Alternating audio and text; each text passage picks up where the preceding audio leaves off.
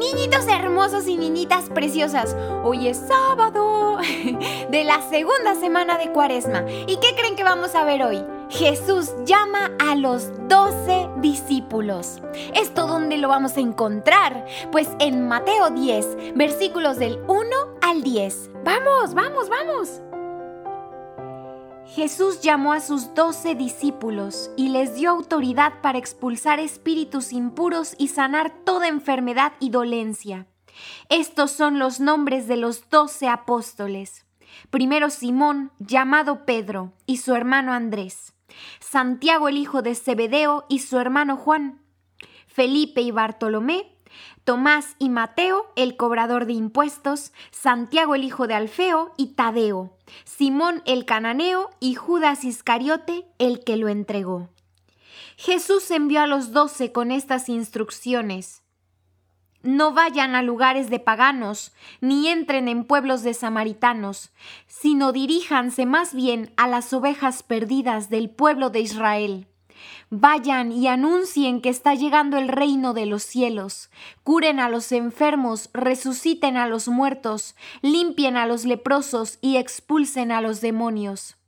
Lo que han recibido gratis, entréguenlo también gratis. No lleven oro, ni plata, ni dinero en sus bolsillos, ni provisiones para el camino, ni dos túnicas, ni sandalias, ni bastón, porque el que trabaja merece su sustento. Palabra del Señor, decimos juntos, Gloria a ti, Señor Jesús. Pues muy bien, niñitos, vamos juntos a reflexionar acerca de estas maravillas que acabamos de leer en la palabra del Señor. Tomemos la imagen del hombre a punto de emprender un viaje. ¿La ven bien? ¿Qué es lo que observan ahí? Pues esta nos recuerda que lo que hemos recibido de Jesús lo debemos repartir con los demás. ¿Con quiénes? Exacto, los demás. Jesús, nuestro mejor amigo, nuestro Señor y Salvador, estuvo enseñando pacientemente a sus discípulos durante bastante tiempo, la verdad. Pero como escuchamos hoy, llegó un momento en el que los discípulos fueron enviados a compartir lo que habían aprendido. No podían quedarse esto para ellos, no podían decir, ja, ja, ja, aprendí esto y solo yo me lo voy a quedar. Claro que no. Los discípulos, por supuesto, no eran los mismos hombres que cuando Jesús los había llamado. Hubo un antes y un después de cada uno de ellos. Jesús les había dado no solo sabiduría, sino también autoridad sobre demonios y enfermedades. ¿Para qué?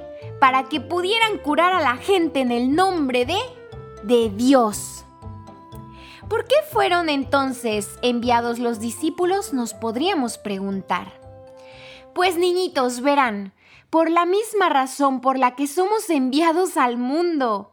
El amor y la verdad que Jesús nos ha enseñado es tan hermoso y tan poderoso que simplemente no podemos guardarlo para nosotros mismos, no podemos secuestrar ese enorme, gigantesco y eterno amor.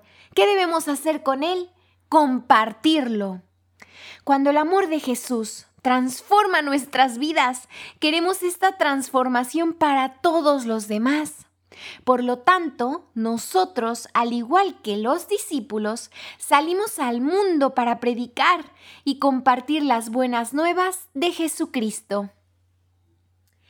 Hemos llegado a este momento en el que cerramos los ojitos para abrir el corazón y estar bien juntitos con nuestro Rey y Señor en este momento de oración. Decimos, oh amadísimo, dulcísimo, mejor amigo Jesús, gracias por la bendición de tu inmenso y verdadero amor. Gracias por tu misericordia, por siempre vernos con compasión. Enséñame a difundir tu amor a los demás y a predicar las buenas nuevas a quienes no te conocen. Por favor, amadísimo mejor amigo Jesús, que no pase un día sin que prediquemos el Evangelio, sin que contagiemos tu amor, que es el más hermoso, que no pase ni un solo día de nuestras vidas. Que por favor tú nos acompañes a contarles a todos las maravillas que tú haces, que nos acompañes siempre a decirle a todo el mundo lo que tu amor renueva, transforma y cambia en nosotros y en todos. Amén.